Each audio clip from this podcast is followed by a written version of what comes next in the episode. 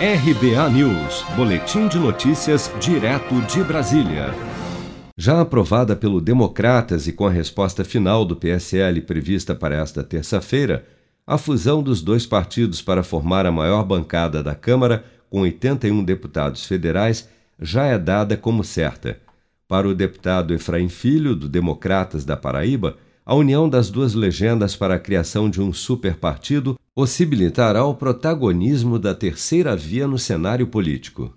Abandonar projetos que isolados seriam de sobrevivência para, de forma conjunta, ter um projeto de protagonismo, um projeto de poder, partidos que serão protagonistas do cenário político 2022, o deputado Júnior Bozella, do PSL de São Paulo, defende a fusão como um ponto de equilíbrio em meio a um cenário de forte polarização política. 53% da população é, já disse ser contra é, aos extremos, tanto os extremos é, de um lado quanto o extremo do outro lado. E nós vamos buscar esse ponto de equilíbrio. Um provável novo partido nascido da união de democratas e PSL já terá acesso a um fundo partidário de cerca de 160 milhões de reais, o que seguramente lhe dá condições para almejar, inclusive, uma possível candidatura própria à presidência da República com um nome forte da base partidária para representar uma eventual terceira via no plano eleitoral do ano que vem.